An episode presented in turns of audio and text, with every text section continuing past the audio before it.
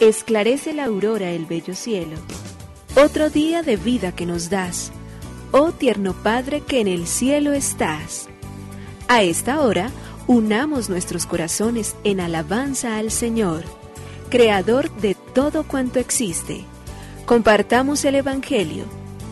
Reflexionemos en su palabra. Esto es, Esclarece la Aurora, con el Padre Antonio Ramírez. Bienvenidos.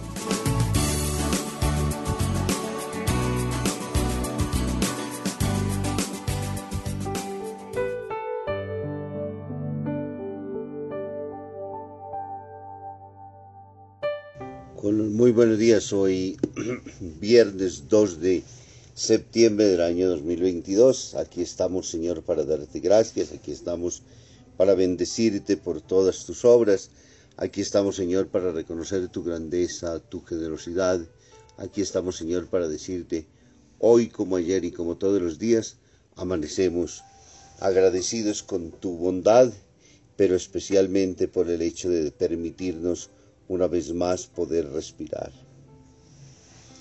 Este don único y verdadero, esta gracia que tú nos concedes con tanta, pero con tanta generosidad, porque nos permites que nuestros sentidos nuevamente vuelvan a ponerse en función, que comiencen a actuar nuevamente, que en todas esas gracias que tú has establecido, que no alcanzamos nosotros a comprender lo suficiente, pero que sabemos bien que nos has hecho tan perfectos porque sabemos que la perfección con la cual tú nos has formado es impresionantemente grande. Imaginamos nosotros un cuerpo compuesto con más de 10 billones de células y las cuales todas en ellas son una unidad de vida autónoma, cada una puede vivir por sí sola y cada célula consume energía, se multiplica de igual manera, elimina desechos, y se comunican.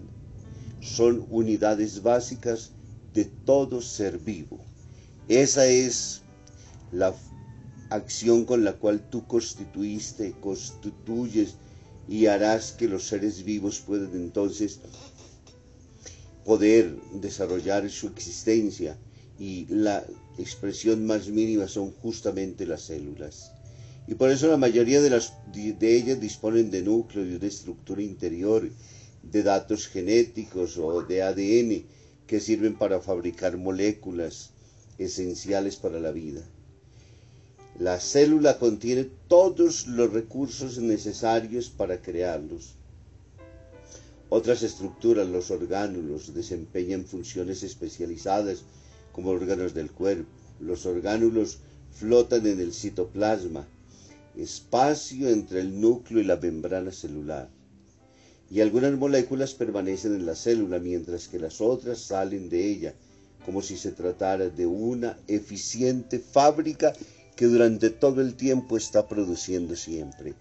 Qué grandeza, Señor, precisamente con la cual estas células se comunican y, y las cuales hacen entonces de que en la autonomía con la cual son hechas en la medida en que se desechan y en la medida en que se comunican, entonces se convierten y son realmente las unidades básicas con las cuales has constituido, constituyes y seguirás constituyendo siempre todos los seres vivos. Por ello te damos gracias, Señor, porque no alcanzamos ni siquiera a comprender la magnificencia de tanto bondad, de tanta verdad, de tanta belleza. A ti, Señor, te decimos gracias, oh Señor, Creador del universo. Nos unimos a la Iglesia Universal que ora. Esclarece la aurora el bello cielo, otro día de vida que nos das. Gracias a Dios, Creador del universo, oh tierno Padre que en el cielo estás. Nuestras voces unimos al concierto que el universo eleva ya en tu honor. Desde la tierra al cielo más profundo, tierno Padre magnífico Hacedor, conserva nuestras almas sin pecado, a nuestro cuerpo da fuerza y salud, y nuestra mente ilumina piadoso con un rayo benéfico de luz.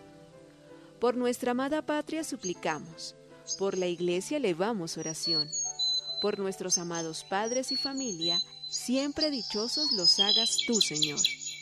En tu santo nombre, comenzamos este día de vida que nos das. Haz que lo acabemos santamente, oh Padre nuestro que en el cielo estás.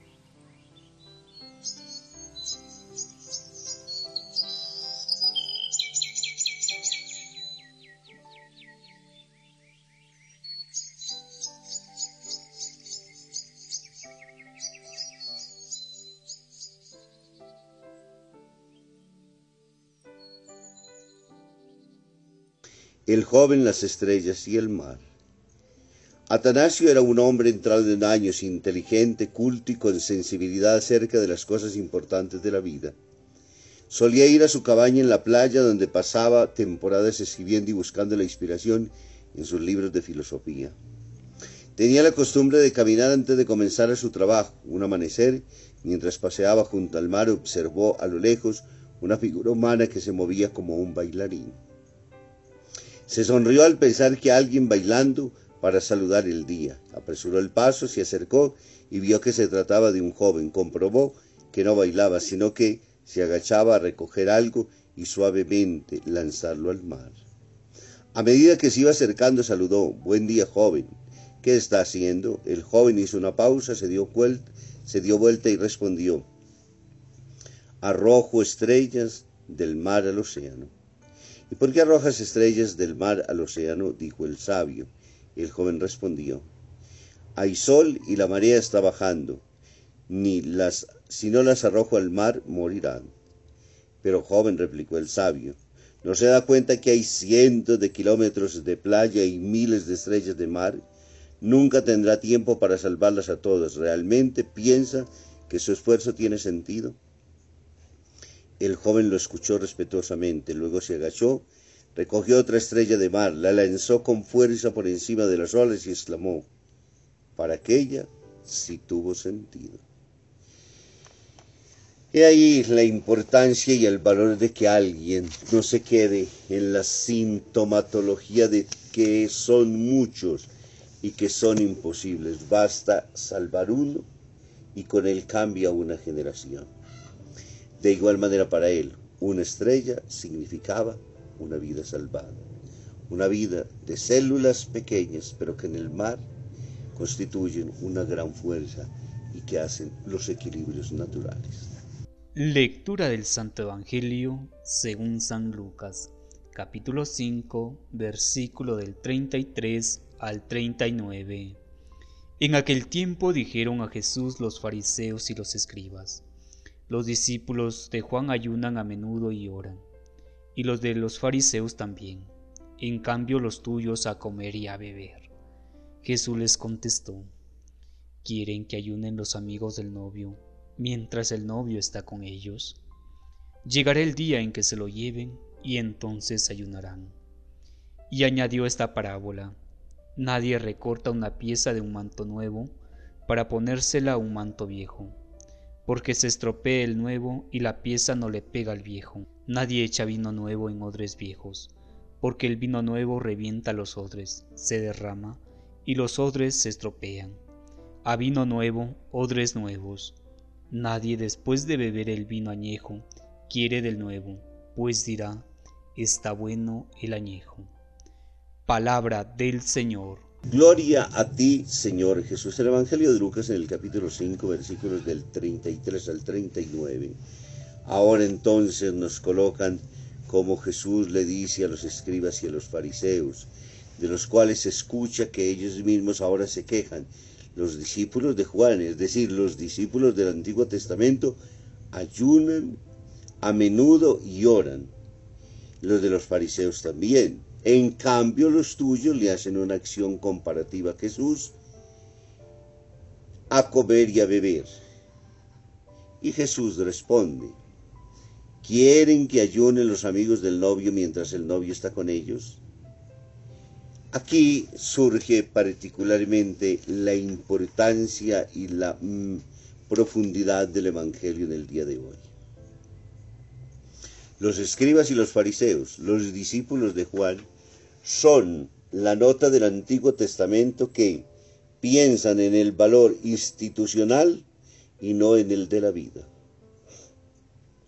Jesús no desecha tampoco el hecho del ayuno, no lo subvalora, no piensa que es una cosa pasada de moda, pero lo que no puede considerar es que todo se ancle finalmente en una expresión externa sin ser capaz de reconocer justamente que el valor más grande lo constituyen es el encuentro con la persona de Jesús de Nazaret.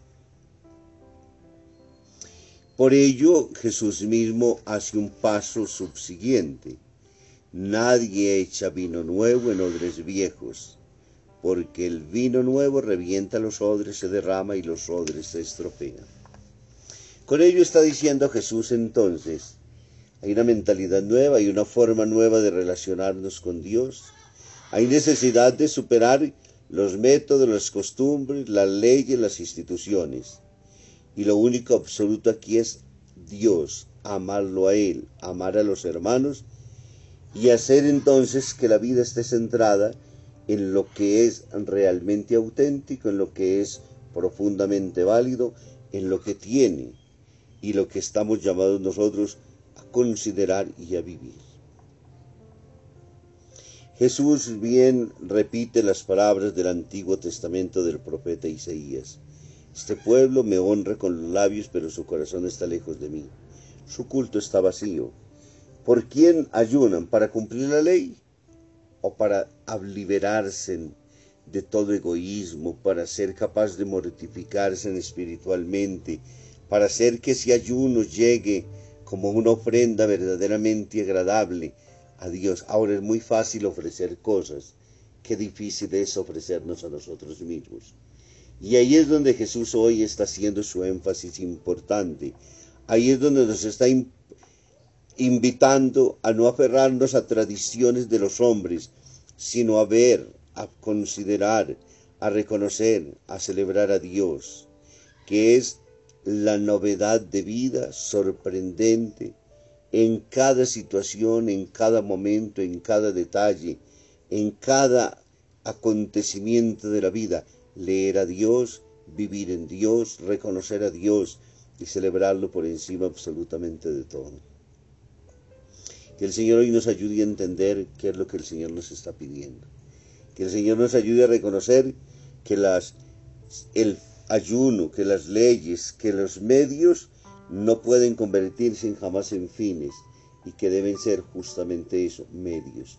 Y que con los medios Dios obra según su voluntad y los medios pueden cambiar de la noche a la mañana. Lo único perfecto, lo único profundo y auténticamente real y verdaderamente existente es Dios. Y por ello a Él le pedimos hoy que Él sea para nosotros la convicción profunda de la vida, la existencia total en el Señor de la vida y de la existencia. Lo bendiga el Padre, el Hijo y el Espíritu Santo. Un muy feliz día para todos.